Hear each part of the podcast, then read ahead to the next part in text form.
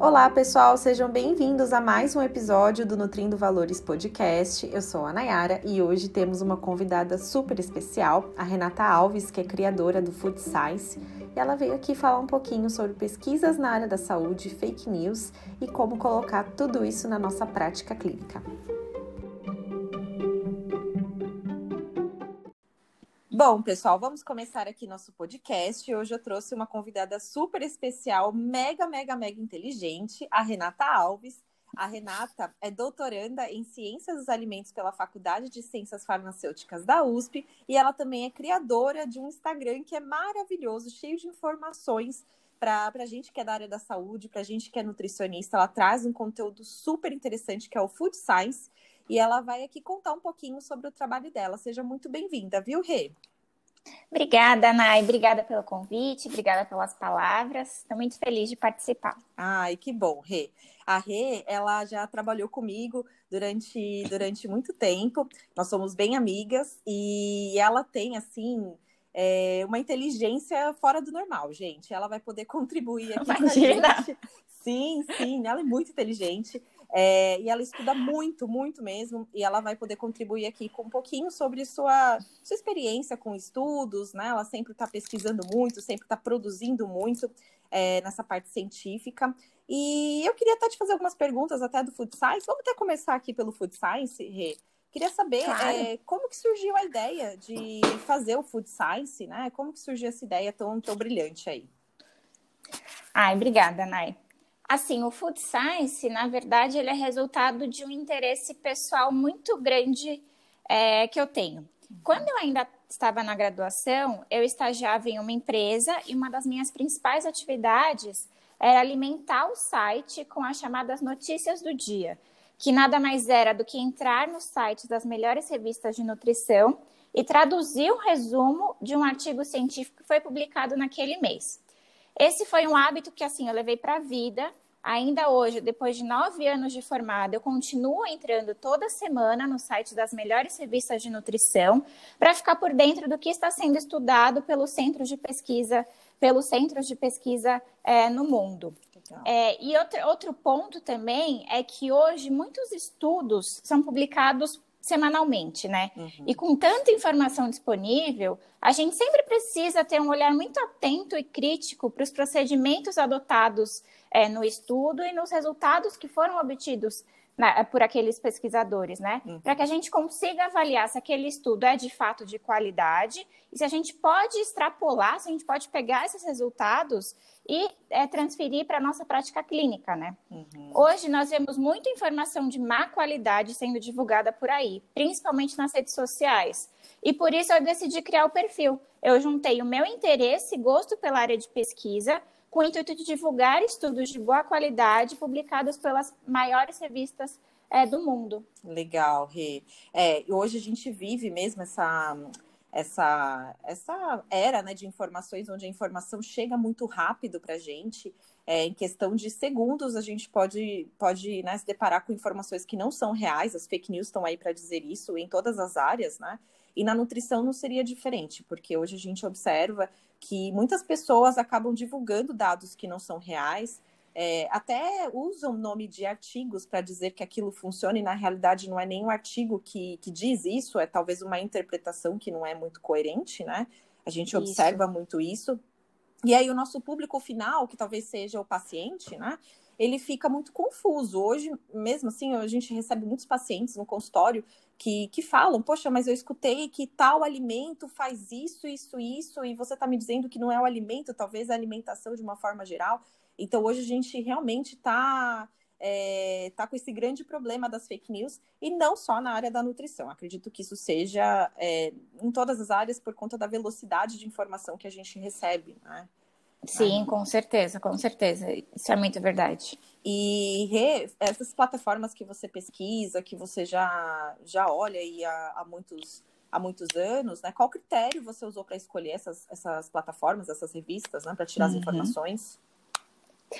Hoje, assim, quando a gente fala em revista, existem duas formas da gente conseguir avaliar se aquela revista é de boa qualidade ou não.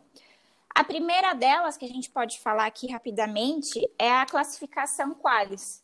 Hum. O Qualis é uma classificação dada aos periódicos, né, às revistas, que é baseada na credibilidade do conteúdo que é informado nas publicações. Uhum. E essa classificação varia entre as opções A1, A2, A3, B2, B3, B4, B5 e C. Uhum. Então, de forma simples, A1 seria uma nota 10 para aquela revista e C seria uma nota zero. Uhum. A gente consegue fazer essa consulta à classificação do Qualis de uma forma bem rápida, fácil e gratuita, por meio da plataforma Sucupira. Uhum. Então, para acessar essa plataforma Sucupira, é só a gente entrar no site sucupira.caps.gov.br e aí lá a gente consegue selecionar o período de avaliação dos periódicos. Hoje, se não me engano, o período mais recente dessa avaliação que a gente tem disponível é de 2013 a 2016. Então, a gente seleciona esse período que é o mais recente,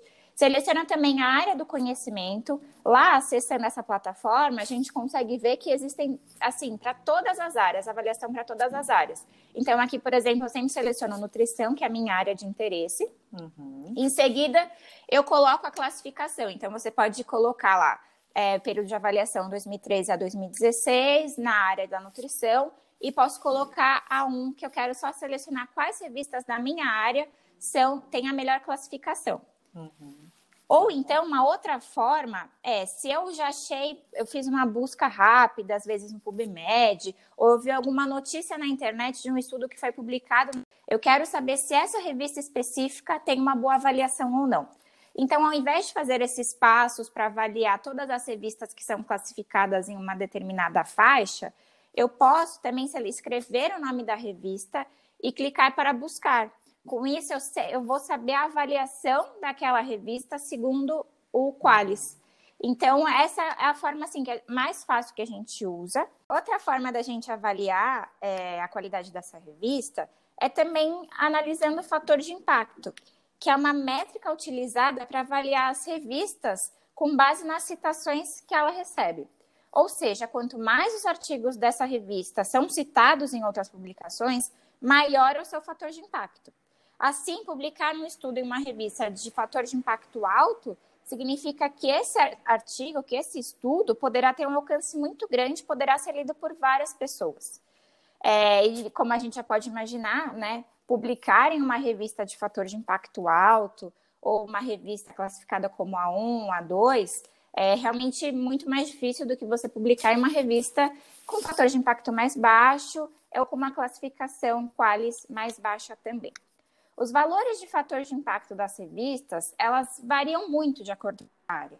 Na nutrição, as melhores revistas da, da nossa área, né, como American Journal of Clinical Nutrition ou European Journal of Nutrition, eles têm um fator de impacto que varia de 4 a 7. Então, Nessa faixa, as revistas com, com fator de impacto nessa faixa de 4 a 7, geralmente são revistas muito boas da nossa área, né, na área de nutrição. Mas, como eu disse, esses valores variam muito de acordo com a área. Por exemplo, a título de curiosidade, na área médica, os fatores de impacto são muito mais altos. A The Lancet, que é possivelmente a maior revista né, da área médica, ela tem um fator de impacto de 59, enquanto a Nature tem um fator de impacto também muito alto de 43. Então, isso varia bastante de cada área, mas na nossa área da nutrição a gente fica confortável numa faixa assim, de fator de impacto que vai de 4 a 7. Olha só.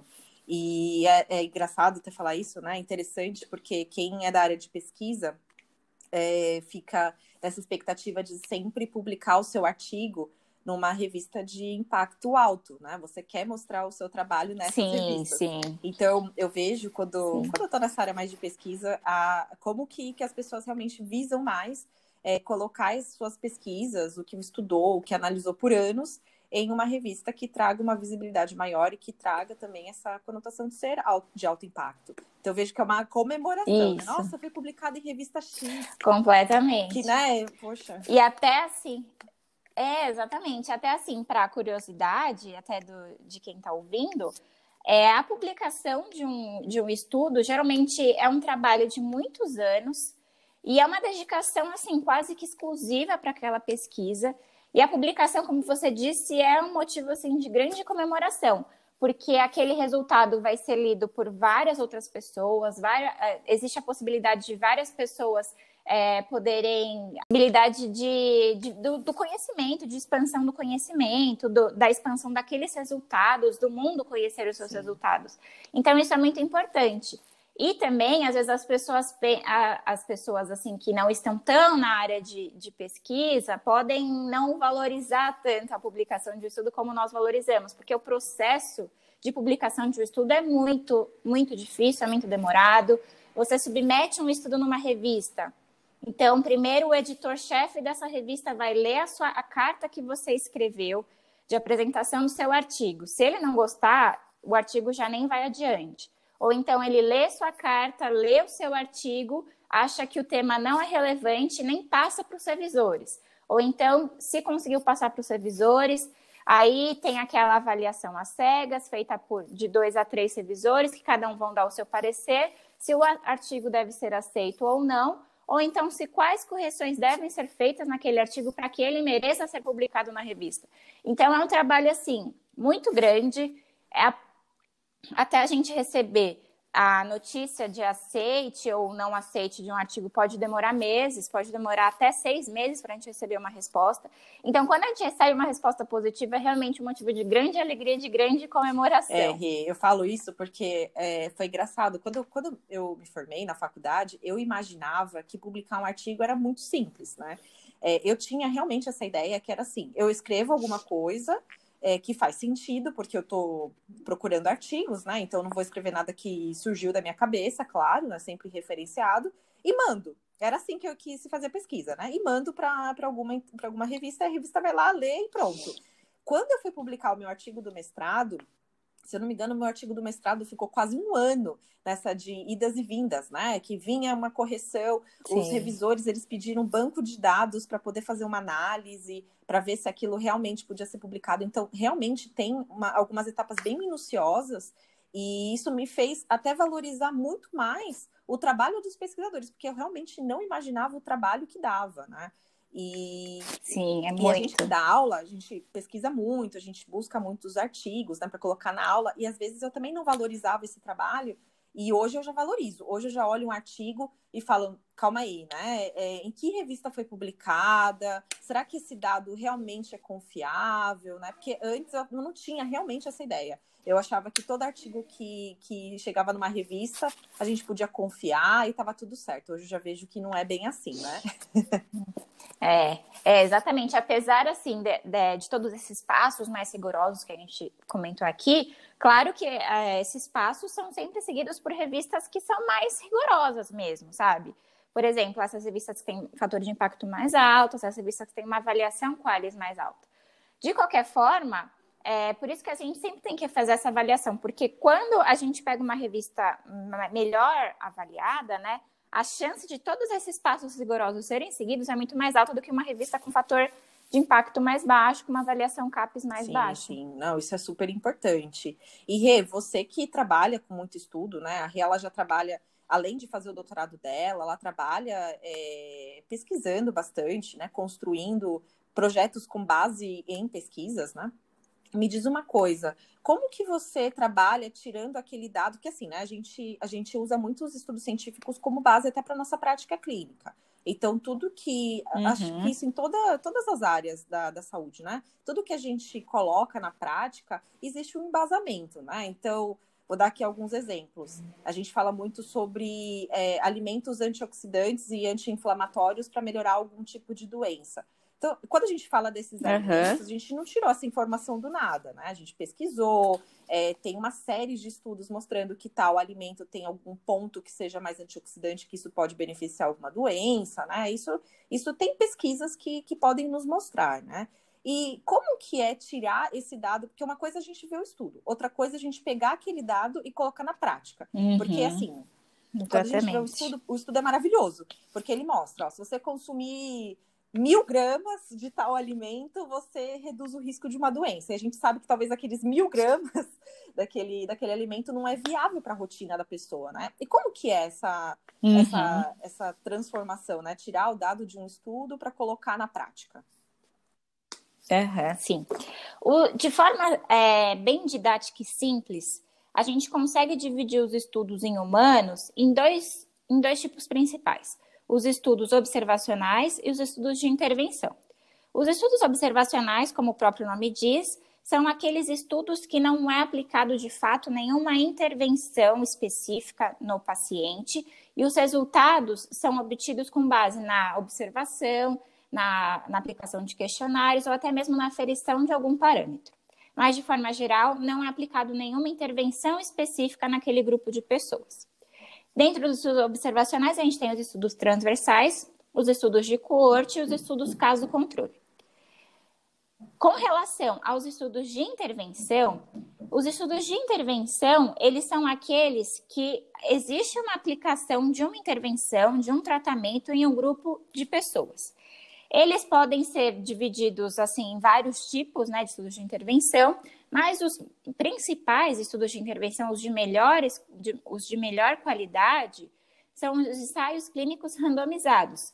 Eles são de melhor qualidade porque eles fornecem uma evidência muito superior aos demais estudos, tanto os, os outros estudos de estudos, é, tanto os outros é, estudos de intervenção que não adotam esse tipo de metodologia, quanto os estudos observacionais. Então, se a gente fosse pensar assim, eu tenho um estudo observacional, eu tenho um estudo ensaio, um ensaio, um ensaio clínico randomizado. Qual dos dois eu devo basear minha conduta? Comparando o ensaio clínico randomizado com o estudo observacional, seja um transversal, seja um corte, seja um caso controle, eu sempre devo basear minha conduta num ensaio clínico randomizado. Uhum. Mas quando a gente fala assim em, em uma hierarquia de qualidade de evidência, a gente não pode deixar de falar das revisões sistemáticas e meta-análises. As revisões sistemáticas são aquele tipo de estudo que reúnem todo, todo, todas as publicações disponíveis sobre determinado tema, com base em algumas especificações feitas é, pelo grupo de pesquisa, pelo, pelo estudioso, né, pelo pesquisador. Então, as revisões sistemáticas, elas têm critérios muito específicos para a recuperação dos estudos na literatura. Então, por exemplo, as revisões sistemáticas, elas podem ser revisões sistemáticas e meta-análises de ensaios clínicos randomizados. Então, nesse tipo de estudo, você só vai pegar realmente os estudos é, que têm esse tipo de metodologia. A gente só vai pegar os ensaios clínicos randomizados acerca de determinado tema que o pesquisador deseja é, investigar. Então, quando a gente fala em hierarquia da qualidade da evidência, a gente sempre baseia a nossa conduta sempre nas revisões sistemáticas e meta-análises de ensaios clínicos randomizados. Claro que o, todo o estudo, mesmo sendo um ensaio clínico randomizado, que é aquele estudo que a gente julga ser de melhor qualidade, a qualidade dele pode variar. Mas os pesquisadores, os autores da revisão sistemática, eles sempre avaliam a qualidade daquele estudo individual que foi inserido na revisão. Por isso que as revisões sistemáticas, elas são tão importantes, elas fornecem uma evidência de tão grande qualidade. É, e é, é legal falar isso, Rê, porque foi você que me ensinou isso, porque antes, gente, eu imaginava que meta-análise Olha só como a gente precisa realmente desse conhecimento. Eu não dava valor à meta-análise porque eu achava que era tipo uma revisão. A pessoa pegou um monte de estudo, revisou e colocou o resultado. Depois a Rê me ensinou que é, meta-análise é, seria aí o, o, o principal estudo para analisar. E agora eu só busco meta-análise. Toda vez que eu quero ter uma evidência de algum alguma conduta que eu vou colocar, tanto para os meus alunos em sala de aula, quanto para é, para a prática, eu sempre tento buscar a revisão sistemática meta-analítica, que foi o que a Rê me ensinou. sim, exatamente. Isso mesmo. As meta-análises, é, para quem não tem muita familiaridade com o, com o tema, ou até mesmo de ler esse tipo de estudo, as meta-análises, elas nada mais são do que um cálculo matemático que converte todos os resultados dos estudos individuais incluídos na revisão em uma métrica comum. Então, é como se ela reunisse todos os resultados de todos os estudos incluídos nessa revisão em uma única conclusão, em uma única medida. E é nessa única medida que a gente baseia a nossa, nossa conduta na prática é. É legal também. Eu gosto de usar as meta-análises Porque normalmente, principalmente essas que têm os estudos randomizados, né? Porque normalmente eles colocam uma tabelinha que fica super prático para quem quer analisar isso individualmente, talvez, né? De acordo com, com os estudos. E tem as condutas, tem o que foi visto em cada estudo. Normalmente eles colocam essas tabelinhas, né? E, e eu gosto muito de fazer essa, essa análise, até para ver o que, que é mais talvez o que daria mais certo no meu contexto, naquele meu paciente, né? Então, eu acho super, super válido fazer essa análise. Uhum, exatamente. A gente não tem, é, dependendo do assunto, a gente não tem muitas meta-análises, mas quando a gente encontra, nossa, levanta mãos, as mãos para os céus, porque realmente é um estudo de boa qualidade, mostra que aquela conduta já foi estudada, isso que é mais interessante, aquela conduta já teve o interesse de ser estudada, né? É, do que uma conduta que talvez ainda não tenha esse interesse e talvez não seja mais interessante para você aplicar, né? Isso, exatamente. Fazer, assim, é importante você ter falado isso, né? Porque, assim, uma meta-análise não é sempre que um pesquisador consegue fazer uma meta-análise. Às vezes ele tem uma ideia de uma revisão sistemática, coloca em prática e na hora de, de extrair os resultados individuais desses estudos para fazer de fato a meta-análise, ele percebe que os resultados em si, é, por exemplo, a população de cada um desses estudos, os critérios adotados, alguma coisa referente à metodologia, elas são muito heterogêneas. Então, quando os resultados dos estudos individuais são muito diferentes, é, por conta de procedimentos metodológicos. Então, por exemplo, se a população varia muito, se o tamanho da população varia muito, se é, o perfil dessa população varia muito, se são pessoas já doentes, são pessoas saudáveis, tudo isso interfere muito. Então, quando é, esses estudos têm essas características muito distintas, muito diferentes, fica muito difícil fazer uma meta-análise, a gente não consegue. Então, essa pode ser uma, uma justificativa. Mas claro que a gente sempre pensa assim, a ciência está em constante evolução. Então, é um movimento natural é que os estudos sejam publicados, desenvolvidos, e no futuro, uma meta-análise que hoje não pode ser realizada numa revisão sistemática que foi desenvolvida, no futuro ela pode ser sim feita. Então, é um movimento natural que a gente observa da evolução da ciência mesmo. E quando é interessante falar, que quando a gente fala em revisão sistemática e meta-análise, a gente sempre busca por, obviamente, é todas essas dicas que a gente já falou das revistas, né? Então, uma revisão sistemática e meta-análise publicada, por exemplo, a nutrição, né? No American Journal ou no European Journal, nessas revistas que são melhores avaliadas, né? Que tenham qualis mais alto e um fator de impacto mais alto, a gente também pode é, sempre lembrar, quando a gente fala em revisão sistemática e meta-análise, da revista Cochrane. Uhum. A Cochrane é a principal revista que publica estudos desse tipo. E é geralmente muito, muito difícil você publicar uma revisão sistemática e meta-análise na Cochrane.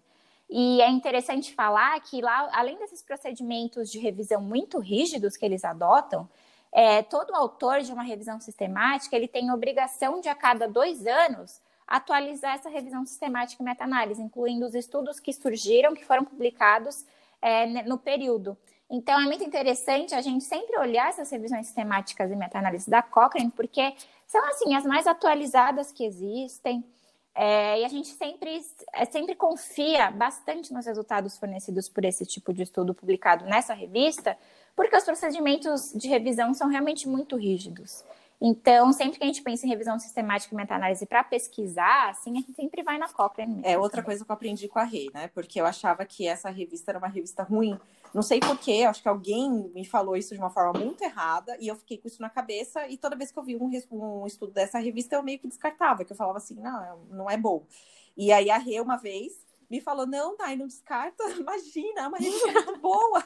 Eu até perguntei para você, mas eu posso escrever Sim. alguma coisa com base nessa revista? Me falaram que não era uma revista muito boa. Para vocês verem como a fake news ela, ela aparece, a gente muitas vezes é, pega isso como base e se a gente não vai atrás da informação correta, fica isso. Ficou anos. Isso, gente, isso, isso foi uma coisa que eu desmistifiquei é, tem poucos anos, tá?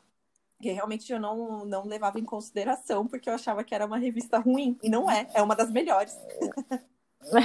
Sim, mas sabe, né, isso é uma coisa que, que eu também pensava. Então, esse, esse conhecimento das revistas, até mesmo de como fazer uma revisão sistemática e meta-análise, eu aprendi num curso de especialização que eu fiz lá na Faculdade de Medicina da USP, né? Era uma, um curso de especialização em revisão sistemática e meta-análise. E lá eu também aprendi cada coisa nesse sentido, assim, sabe? Coisas que a gente ouve por aí que não fazem sentido algum e que a gente acredita, né? A gente adota e fala, ok, é isso. Mas eu também fiquei bastante surpresa, porque eu não sabia do impacto da, da revista Cochrane nesses, por esses tipos de estudos, sabe? Eu também fiquei bem surpresa. Mas eles são realmente os principais, a principal revista que publica revisão, revisão sistemática e meta-análise hoje é. no mundo. E você falou um negócio interessante que é sobre as, as pesquisas observacionais, né? É, que na, na, cardiologia, por exemplo, que é uma área que eu estudo bastante, nós temos algumas, é, algumas publicações que têm esse, esse, essa característica né, de ser observacional. E eu uhum. vejo muita gente pegando como base é, esse estudo e levando como se fosse verdade absoluta, né? Tem até um estudo muito famoso, que é um estudo que, chamado PEER, né? Que é um estudo que avaliou o consumo é, alimentar de diversas, diversos países, e é um estudo que tem essa característica observacional, ele não mostra causalidade, né? E, e ele tem algumas conclusões que são um pouco, podemos dizer, não convencionais com que, com que a gente observa, só que não são convencionais, por quê? Porque tem essa essas mudanças de comportamento em cada país que foi avaliado. São 18 países que a pesquisa levou em consideração, e é claro que hábitos diferentes vão acontecer, isso vai impactar no resultado. E os autores deixam isso claro, inclusive, né? Não é uma. Não é um estudo que isso não fica claro ou o estudo é ruim. Não, o estudo ele é bom. Inclusive foi publicado nessa revista que a Rê falou, que é uma revista muito boa, que é a The Lancet, né? Que é uma revista que tem um impacto muito bom. Uhum. E a gente viu, né, quando ela foi publicada, se não me engano, ela foi publicada em 2017, alguma coisa assim, é, muitas pessoas pegando aquele resultado e colocando esse resultado de uma forma muito errada. Então a gente precisa realmente tomar muito cuidado com o tipo de estudo que a gente está lidando e deixar claro que o estudo não observou uma causalidade, ele foi uma observação mesmo né, uma observação com base nos hábitos da, daquela população que foi analisada, né? Então tem que tomar muito cuidado isso. com isso, né? Por exemplo. Isso. Tem um. Pode falar, tem... desculpa. Não, pode falar, é, né? Tem, um, um, tem alguns exemplos de, é, de estudos que colocam que o consumo de tal, de tal grupo de alimentos tá, aumenta, é, aumenta a mortalidade, por exemplo. Isso é uma observação, né? Eles fazem uma correlação se as pessoas consomem aquele alimento, as pessoas têm um maior risco de mortalidade. Mas isso é, é, muito difícil a gente dizer que realmente vai acontecer, uhum. que é aquele alimento que gera mortalidade, porque muitas vezes aquela mortalidade engloba diversos outros fatores, né? Acredito eu, você pode até Sim, me corrigir aqui, mas acredito que engloba até essa pessoa foi atropelada na rua, que não teve. Então, é isso. O que, que acontece? Existe um exemplo que fica mais, assim, é bem didático, né? Um exemplo hipotético que a gente sempre dá em aula quando a gente fala em estudo transversal. O estudo transversal, que é esse que não mede causalidade, né? É, para a gente conseguir entender melhor essa diferença entre associação e causalidade, é que, assim, um, um levantamento de dados hipotético feito numa praia na Austrália mostrou que o consumo de sorvete estava associado com ataque de tubarão. Então, eu não posso falar de forma alguma que se eu estiver numa praia na Austrália, se eu consumir sorvete e entrar no mar, eu vou ser atacada por um tubarão, não. né? Esse, esse exemplo é assim, é uma, foi uma associação verificada, e só para a gente entender que associação não implica em causalidade. E, por exemplo, nesse levantamento de dados, nesse resultado hipotético, é, existe a variável calor envolvida. Então, Quanto mais, é, mais calor fazia naquele dia, mais as pessoas tomavam sorvete, mais as pessoas entravam no, no mar, o que aumentaria, hipoteticamente, o risco dela ser atacada por um tubarão. Mas isso é uma coisa assim que a gente tem que deixar ser, ter bem claro na nossa cabeça. Os estudos observacionais, eles não avaliam causalidade. O que eles falam, eles medem, né, a associação. Eles mostram que uma coisa pode estar associada à outra. E quando a gente fala especificamente em saúde, isso é muito complicado a gente tentar fazer essa extrapolação, né? Fazer, é, transformar esse resultado em uma causalidade. Porque, por exemplo, quando a gente fala em alimentação, a gente vê muitos estudos falando, por exemplo, o padrão alimentar mediterrâneo está associado com vários benefícios à saúde, como diminuição de marcadores de risco cardiovascular. Você vai ver esse estudo foi feito na população da Grécia, na Itália, na, enfim, na população europeia. Qual a aplicabilidade desses resultados aqui para a população uhum. brasileira? Quais são os nossos hábitos? É, e eu, assim, eu digo hábitos não só atuais, né, mas até mesmo hábitos anteriores, nossos antepassados, são completamente distintos. Então, isso também é um fator da gente sempre pensar, poxa, mas como que eu posso aplicar esse resultado aqui, né, na minha prática, na popula em outras populações? Sim. Isso é um, é um exercício que a gente sempre tem que fazer quando lê esse tipo de estudo. É a mesma coisa com a população japonesa, porque não só japonesa, vamos colocar o, o população oriental, né? Eles têm um hábito alimentar completamente diferente do brasileiro. Então, eles já acordam comendo arroz, peixe, né? O peixe é de boa qualidade, é um peixe completamente diferente do peixe que a gente tem aqui. E aí fica difícil você transformar esses dados para a população brasileira. Então a gente tem que ter muita cautela. Sim. Lógico, tem muita coisa que dá para ser extraída, claro que tem, né? Tem milhões de coisas que a gente consegue extrair, mas tomar esse cuidado porque nem tudo que é visto em outros lugares pode ser aplicado aqui por conta do contexto em que nós vivemos. Tem um contexto também do clima, que muda muito, isso interfere muito na qualidade dos alimentos, por exemplo, né? Então, vou dar aqui isso. um exemplo que eu nem sei se está certo, mas eu vou jogar aqui, tá, gente? É, o, o japonês estuda muito chá verde que é um alimento que é, é muito consumido lá.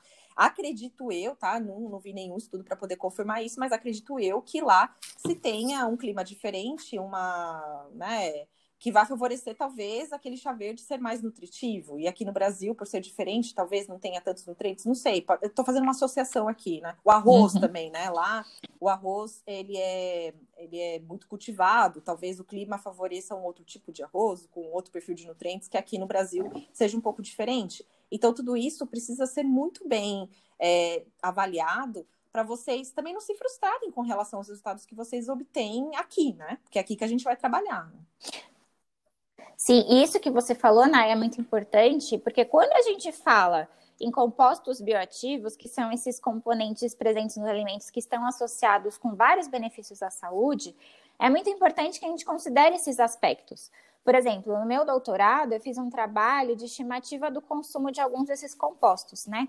E eu sempre dei prioridade para resultados de análises de estudos cultivados em território brasileiro porque isso aproximaria mais da realidade aqui uhum. no país. Porque, por exemplo, os compostos bioativos, que podem ser os polifenóis, os carotenoides, glicosinolatos e outros compostos, eles são muito influenciados por vários fatores. Fatores de clima, é, solo, é, grau de maturação do alimento, são vários os fatores que podem interferir na quantidade, uhum. né? Então, a gente considerar esses fatores locais, né, de clima, solo, são muito importantes, porque a gente se aproxima mais da, da realidade, da, da, nossa realidade, né? Então, isso que você falou é muito verdade. Ah, o conteúdo, por exemplo, de polifenóis do chá verde do Japão pode ser completamente diferente do conteúdo de polifenóis da planta do chá verde que é, é cultivada aqui em território brasileiro. Essas, essa, esses fatores variam demais. Sim, é importante a gente levar isso em consideração para vocês verem como é, não é que é difícil, mas é um trabalho muito. deve ser respeitado e muito valorizado, porque a gente sempre está em constante atualização, sempre está levando é, em consideração esses pontos para poder levar a melhor alternativa, a melhor é, conduta tanto para os nossos pacientes quanto para a gente que ensina para outras pessoas, né? Que, como professores, que a gente quer mostrar também nosso conhecimento com base é, em estudos científicos, com a base numa verdade, e não em fake news, né? Isso, exatamente. Mas só para concluir esse assunto né, dos estudos observacionais, é, já que a gente falou dos aspectos negativos, é bom a gente esclarecer que assim a ciência, como eu já disse, está é, tá em constante evolução. Então, por exemplo, um determinado tema que hoje a gente já tem uma revisão sistemática com meta-análise de, ensaios clínicos e que a gente consegue ter uma, um resultado muito mais preciso, a gente tem que lembrar que isso surgiu com estudo em animal. Então, é uma evolução natural. Então, todas as, as áreas de pesquisa, todos os temas, né, é, de estudos, eles sempre evoluem dessa forma. Primeiro são é, realizado um estudo em animal, um estudo, ou um estudo in vitro, ou um estudo em animal.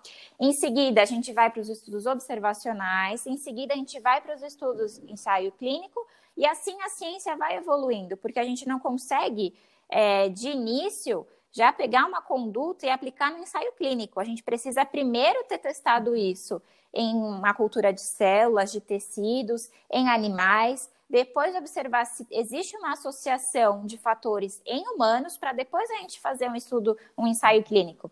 Então, esse tipo de estudo, por mais que a gente não consiga extrapolar diretamente esses resultados para a nossa prática, por mais que a gente tenha que sempre ter esse cuidado de fazer essa análise crítica, a gente tem que entender que é a evolução daquele assunto, entendeu? Se hoje, para determinado assunto, a gente só tem um estudo observacional, é uma evolução e daqui a pouco a gente vai conseguir ter um ensaio clínico, os grupos de pesquisa vão evoluir dentro dessa temática, a gente vai ter uma conduta, né, uma orientação muito mais assertiva no futuro do que a gente tem hoje. Então a gente sempre tem que pensar isso, a ciência está em constante evolução. É, é legal você ter pontuado isso, Rê, porque o que acontece é que eu vejo que tem muito preconceito com esses estudos, estudo in vitro, estudo em modelo animal. Eu vejo até que as pessoas às vezes torcem um pouco o nariz quando a gente fala, ah, foi estudo feito em ratos, ou foi estudo feito em cultura de célula, né? Mas tem determinados temas que é, ainda está em constante avaliação e que a gente precisa ter como base mesmo esses estudos. Não é que você vai pegar aquela conduta e vai passar para a prática, mesmo porque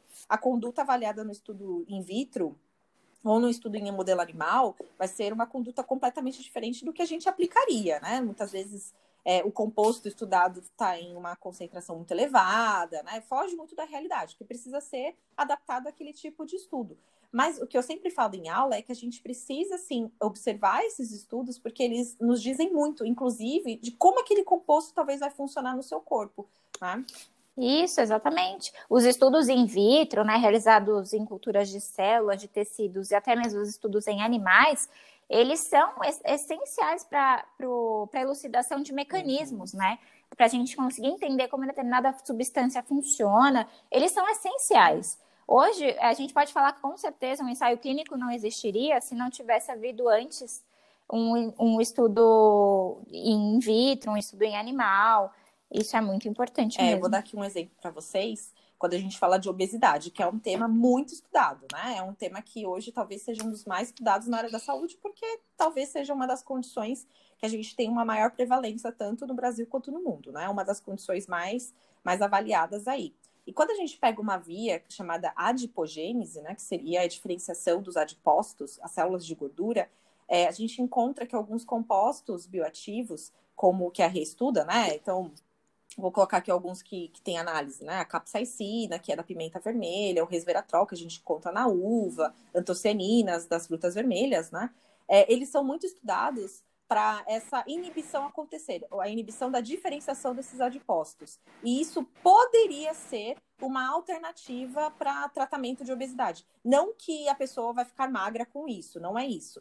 Mas uhum. isso, junto com uma alimentação saudável, com outros compostos, poderia ajudar no processo, né? E o que a gente observa desses estudos é que a maioria é feito em, in vitro, né? Então a gente vê muito estudo in vitro mostrando o mecanismo. Então tem uma certa, tem um composto específico que aquele, que aquele fitoquímico, né? Vamos colocar a capsaicina aí. É, atua inibindo a via. Então, a, comendo pimenta vermelha, talvez você consiga ter uma redução desse processo com, com, essa inibição. Não que a pimenta vermelha vá te emagrecer, mas ela pode ser uma ajuda, talvez, né? Sim, é. sim. Isso é bem interessante, gente. A gente ter essa, esse discernimento e não excluir esses, esses estudos. Não façam isso. Antes eu tinha também muito preconceito. Eu olhava, até, às vezes eu até me colocava de uma forma que não era muito adequada, falando, ah, gente, mas isso é um estudo em modelo animal, né?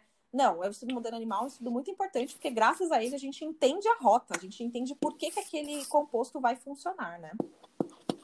Sim, exatamente, exatamente. É como a gente comentou, né, Maia? A evolução daquela área de conhecimento. Sim. A gente tem que ter, tem que saber, claro, avaliar criticamente, né? Avaliar no sentido de eu posso ou não posso pegar esse resultado para minha prática clínica. A gente tem que saber valorizar também o esforço, o trabalho de outros pesquisadores, para que determinada área evolua a determinada área do, do conhecimento evolua. Né? Claro, né? e, gente, é, deem valor a esses pesquisadores, porque, assim, muitas vezes, é, alguns pesquisadores até trabalham é, muito pela paixão pelo estudo, né? A gente vê que a maioria trabalha com isso, porque remunera... pensando em remuneração, a gente vê que essa, essa valorização ela não é muito, muito alta. Então, são pesquisadores que acabam trabalhando não. pela paixão. Eu conheço vários que, que fazem pesquisa porque gostam disso e eles contribuem muito para a ciência, contribuem muito melhorando a vida de outras pessoas. Então, a gente tem que valorizar muito essa, esse trabalho, não só de pesquisadores brasileiros, mas pesquisadores do mundo todo, que eles mudam realmente o cenário é, de saúde que a gente observa hoje. A gente só consegue evoluir, só consegue melhorar em termos de saúde graças aos pesquisadores. Agora a gente está vivendo um momento que sem os pesquisadores estava todo mundo aí ferrado, que é o, essa, essa, essa era do coronavírus, né? Graças aos pesquisadores que estão dando sangue, tem, eu conheço alguns até que estão dia e noite, dia e noite, tentando ajudar de alguma forma, né? Seja ajudando no seu grupinho pequeno, para encontrar alguma forma de ajudar o seu grupo pequeno, mas talvez tenha aí maiores que estão querendo né, ajudar o mundo todo. Sem ele, gente, a gente estaria né, ferrados literalmente nessa situação. Então, deem valor, né? Sim, isso é importante a gente até fazer reflexão, né? Porque agora, com esse com a pandemia, a gente sempre pensa muito na área da saúde, né? E a importância dos cientistas dessa área. Mas a gente precisa lembrar que tudo é, tudo é pesquisa, né? Tudo é ciência, tudo precisa de uma avaliação minuciosa, até para as coisas mínimas do nosso dia. Então a ciência ela está assim no nosso dia a dia, nas menores coisas, e é sempre bom a gente sempre valorizar, né? Valorizar os pesquisadores, valorizar os cientistas, as universidades públicas principalmente, que são as que fazem mais, é, produzem mais, né? Mais pesquisas. Então é sempre bom fazer essa reflexão. Ai, Rê, nossa, foi super enriquecedor tudo que você colocou aqui. A Rê, ela já me ensinou muito, me ensina todos os dias é, coisas novas em relação a pesquisas. Lá o Food Science, gente, quem não segue, sigam, porque é, tem informações constantes, informações super atualizadas. A Rê, ela toma muito cuidado com o que ela posta. Então, vocês podem ter certeza que ali é, só tem informações que realmente são bem analisadas, são, são fiéis ao que, ao que o estudo coloca, então não tem fake news. e a Rê, ela faz um trabalho super, super, super lindo com, com esse perfil. Acho que você vai ajudar muitas, muitas pessoas que precisam de informações que são realmente é, fiéis, né? Que são que a gente tem que confiar que são, são essas pesquisas que você analisa, Rê. Ah, obrigada, Ana. Eu adorei participar. É, eu vou deixar aqui o nome do perfil, né, para quem tiver interesse, é arroba Food Science Post. Lá, como eu já comentei, eu coloco os principais resultados dos estudos publicados nas melhores revistas, sempre tendo esse cuidado de avaliar criteriosamente os resultados, a metodologia. E para quem se interessar, eu espero que gostem. Eu tenho tido um feedback muito positivo com esse perfil. Dá um trabalho, mas como é alguma coisa assim que eu gosto muito de fazer, que eu eu gosto bastante mesmo de fazer, é, acaba ficando mais fácil. Sim. Então, para quem tiver interesse, eu deixo aqui o perfil. Pode me seguir por é, lá. O segredo de tudo tá no amor, né? a Rê faz isso é, com verdade. muito amor, com certeza. Então é isso, pessoal. É, eu agradeço quem escutou o podcast. Espero que vocês tenham enriquecido aí de conhecimentos, assim como eu enriqueci com a Rê, com esses conhecimentos ah, maravilhosos. Obrigada, Nai. E nos vemos no próximo episódio. Um beijo, tchau, tchau. Obrigada, gente. Um beijo. Obrigada, Obrigada Nai.